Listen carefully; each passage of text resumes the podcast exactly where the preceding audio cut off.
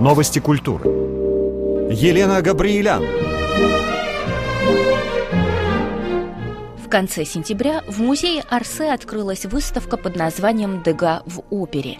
Французский музей подготовил ее совместно с Национальной галереей искусства Вашингтона и приурочил 350-летию Парижской оперы.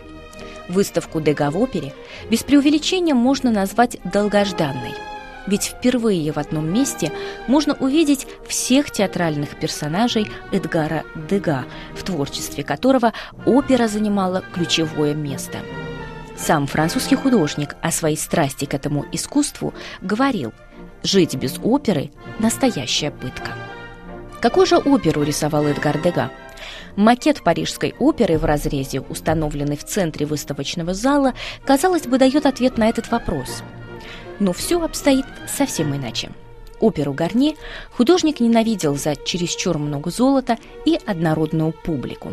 За основу своих картин он взял театр Ле Пельтье, который сгорел в 1873 году.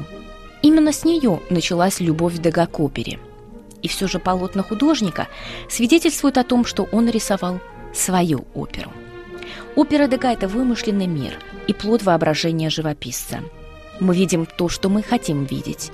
То, что мы видим, это фальш, но в этой фальши и кроется искусство, говорил Эдгар Дега.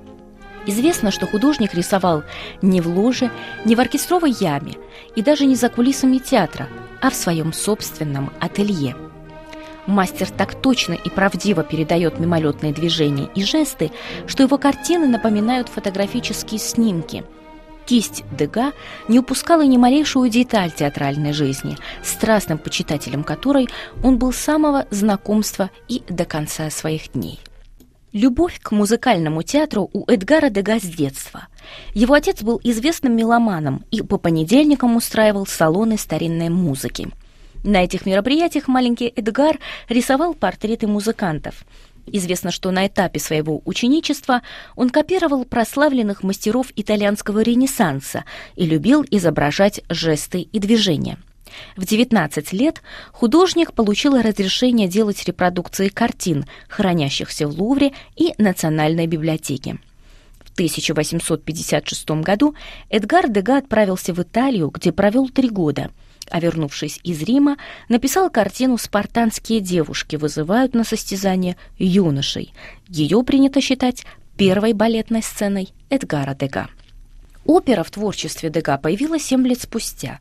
Его первой картиной из театральной жизни стал портрет звезды Эжени Фёкра в балете «Источник», созданном для Парижской оперы в 1866 году в постановке Артура Сен-Леона.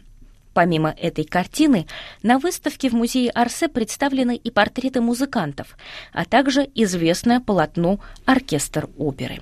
Здесь художник среди прочих оркестрантов изобразил своего друга-фаготиста Дезире Дио. Эдгар Дега на этой картине впервые попытался воспроизвести искусственное освещение – в середине 70-х годов XIX века художник побывал на опере Джакомо Майербера «Роберт Дьявол», которая в течение полувека пользовалась удивительным успехом. Она имела более 700 постановок. В 1876 году Эдгар Дега создал картину «Опера Роберта Дьявол», которая стала первой проданной работой художника. Но мастера не интересовали ни деньги, ни слава. Вы хотите меня наградить? Значит, вы хотите сделать мне приятное? Тогда дайте мне свободный доступ в оперу, говорил Эдгар Дега.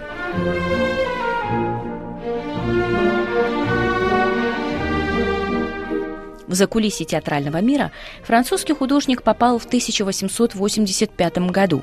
Долгожданный абонемент, который тогда было достаточно сложно получить, открыл ему двери в настоящую лабораторию творчества, где он скрупулезно изучает движения, жесты, пространство, декорации, костюмы и освещение.